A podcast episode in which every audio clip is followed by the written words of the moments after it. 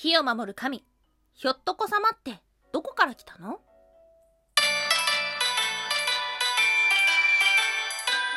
ンは妖怪について知りたい。はい、空飛ぶワンタンです。ワンタンは妖怪について知りたい。ということで、この番組は普段キャラクター業界で働いているワンタンが日本におけるめちゃくちゃ面白いキャラクター妖怪についてサクサクっと紹介している番組です。この番組のスポンサーは友沢さん。歴史とか世界遺産とかを語るラジオなど放送されています。詳細はツイッターにありますので、ぜひぜひ番組概要欄からチェックしてみてください。さいさいさいさいさい。はい、実はですね、昨日ラジオトーク本社に行ってきました。イベントの見学で行ったんですけども、そのね、まあラジオイベントを見てる最中に、あ、明日の妖怪決めてない。と思いました。この楽しい空間の中でモヤモヤした気持ち。これを解消してくれる妖怪は誰だろうそう考えました。その瞬間、と思いついたもの。それが、ひょっとこ様。まあ、妖怪というよりも神的な存在であるひょっとこ様ですが、あなたはひょっとこについてどれほど語れますか？あれは一体どっからやってきたのでしょうか？はい。ひょっとこ様の話を調べていくと、全国各地いろんなお話があったので、今回はですね、東北の方に伝わるお話をメインで紹介していけたらと思っております。今日は3つに分けてお話をしていきましょう。まず1つ目、ひょっとことは。2つ目、昔話、ひょうとく様の物語とは。最後3つ目、ひょっとことおかめは夫婦なの？はい。ということで、まず1つ目、ひょっとことは。ひょっとこは、口をすぼめて曲げたような表情をしている。左右の目の大きさが違うこともありほんわりをしている場合もある、うん、なんだか見たことあるこの姿。喋りにくい。はい。ひょっとこ様ってね男性らしいですね。うん。今で伝わってるもので言うとお祭りとかの踊り手として有名ですね。その中でも同契約になっているのがこのひょっとこというものです。ですが、このひょっとこというもの、一体どっからやってきたのかっていうのは語源をたどっていけばなんとなくイメージがついてきます。有名なものだと、かまどに火を竹筒で吹く火男っていう役割の人がいたみたいで、そこから来たというもの。あの火、めちゃくちゃ熱いんでね、竹筒加えている口をすぼめた口。っていうのと、あとは暑いから片目はちょっと閉じがちになるとかね、ちょっと斜めの体勢になってみたいな。そんな、あの、火を目の前にしている姿っていうのが、火男ひょっとこになったというもの。他にはですね、口がとっくりのようであることから、ひとくりということから、ひょっとこになったというようなお話があります。はい。ひょっとこ様って、まあ今で有名な説で言うと、火にまつわるものみたいですね。ですが、昔話として残っているひょっとこ様のお話がありましたので、こちらを紹介していきましょう。今日の二つ目、昔話、ひょうとく様の物語とは昔々、おじいさんは芝刈りに行きました。そこでおじいさんは大きな穴があるのを見つけます。そしておじいさんはあろうことか芝を詰め始めました。うん、ちょっと不思議ですが、するとそこから、なんと、福の神が現れます。芝、ありがとうやで。はい。ということで、福の神は穴の先にある福屋敷という夢のような場所におじいさんを招待しました。歌い、踊り、そして黄金の小粒が出てくるほどの不思議で豊かなその場所でおじいさんは楽しく過ごしていて、そして帰りにお土産として踊りをするときに面白い顔をする氷徳というものをもらいました。家に帰り、氷徳のおへそを押すと、なんと黄金の小粒が出てきます。それも1日に3度。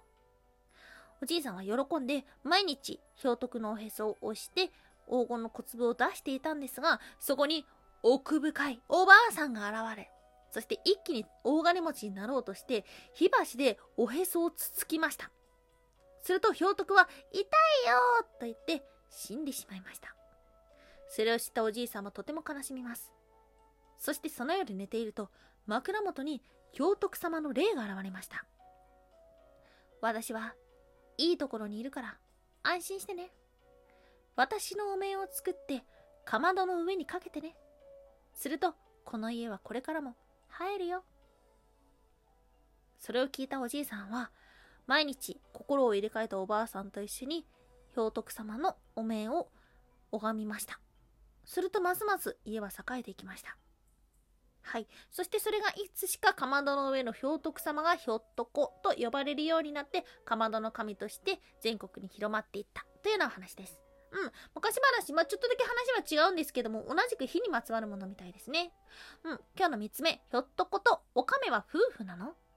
ひょっとこといえば、おかめっていうのがね、対になってあるイメージではあるんですけども、まあ、このおかめっていうのが、ひょっとこ男性に対して女性のお面を指します。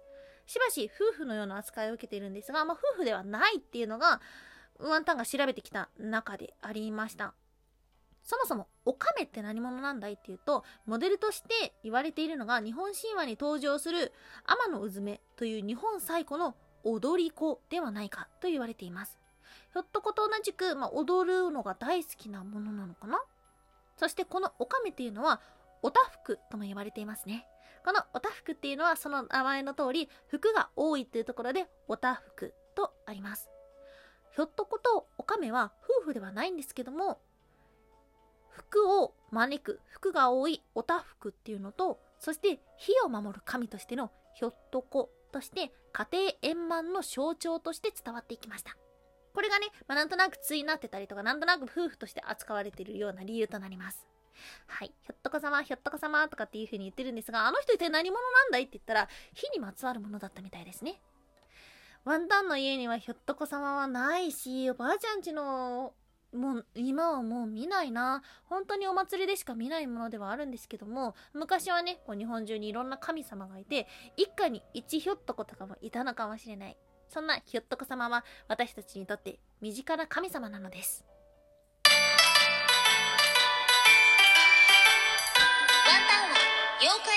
知りたいコメント返していこうコメント返していこうコメント返していこうありがとうございます。コメント返してあげます。ライブでお答えしたのもありますので、ちょっとね、それも合わせてもう一度読んでいきましょう。しろりさんありがとうございます。毎朝ご苦労様です。ワンタンさんの可愛い声に癒されます。楽しい妖怪話、面白いですね。これからも頑張ってください。ということでありがとうございます。最近ね、ラジオトークで朝放送してることがあったので、そこでいつも遊びに来ていただきました。ありがとうございます。うん。まあ、そうですね。そこでは妖怪の話はあんまりたくさんしてないんですけども、ライブ配信やることでね、空飛ぶワンタのこと知ってくれて、そして収録までね、聞いてくださる方もいらっしゃるみたいで、それはとっても嬉しいなと思います。引き続き、どうぞよろしくお願いします。そして、もう一人、匿名でいいです。佐護城のトーク面白かったです。私が聞いたのは、中国の湖南省と調査という川に住んでたということです。お酒の席なので深夜はわからないのですが、聞いていてなるほどと思いました。自分でも調べましたが、諸説ありですね。今の時にでもぜひ調べてみてください。はい。以前のね、だいぶ以前のカッパの話のことでしたね。うん。カッパじゃなかった。佐護城の話だった。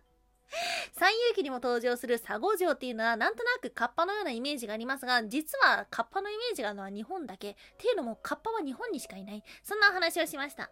佐護城の話はちょっとね気になる。それにもう孫悟空佐護城と来たのでそろそろね著白海会も作んないといけない。はいこれからもどうぞよろしくお願いいたします。そしてそしてまさよしさんありがとうございます。ラジオトーク1万人フォロー突破記念の中で言ってたキャラクターグッズを持つことでほんのちょっと幸せになれる頑張ろうと思えるという気持ちになるということでなるほど。キャラクターグッズを売るのは物自体を売るのではなく昨今よく聞く体験を売るというエクスペリエンスマーケティング的な意味合いもあるんだと納得しました。カタカナが読めなかった。ありがとうございます。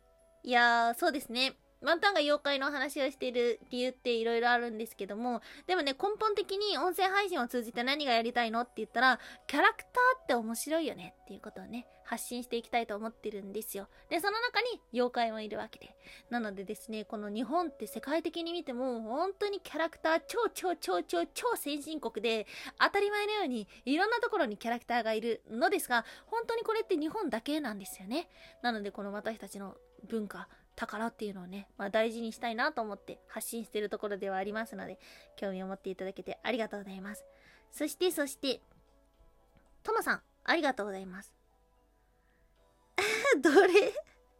どれ読もうかな？ともさんのお便りはね、いろんなバリエーションがあるんだよ。なんかね、メモ。大学のノートみたいなのが来るときもある。なので、えっとね、どれにしようかな。大分は東京からひとっ飛びで行けるもんな。あ、そっかそっか。大分県の会の時だ。小吉、カッパに取りつかれちゃった。ワンタン、クッションに取りつかれちゃった。ソファいいね。ありがとうございます。一個前のお休みムームのところでもコメントいただいてありがとうございます。また、なんでこれを読んだのっていう風に言われそうな気がする。ありがとうございます。そしてベリリウムさん。ベリリウムさんのコメントさ、難しいこといっぱい書いてあるんだけど、大分麦焼酎二階堂、鳥天、半サバ、カージ、いろいろ美味しいもの揃ってますよ。大分の話だ。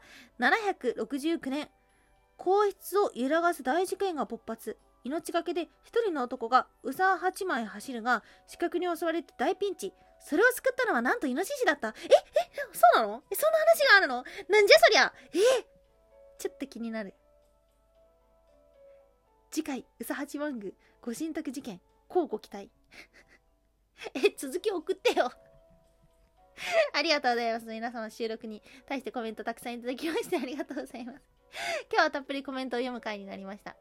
うん。そしてね、あんたさんはですね、正直、ちょっとネタ切れ、ネタ切れ、ネタ切れなところがありますので、何か面白い妖怪話だったり、神様の話だったり、そして文化の話がありましたら教えてください。はい、ということで今日もお聴きいただきましてありがとうございました。以上、そのためワンタンでした。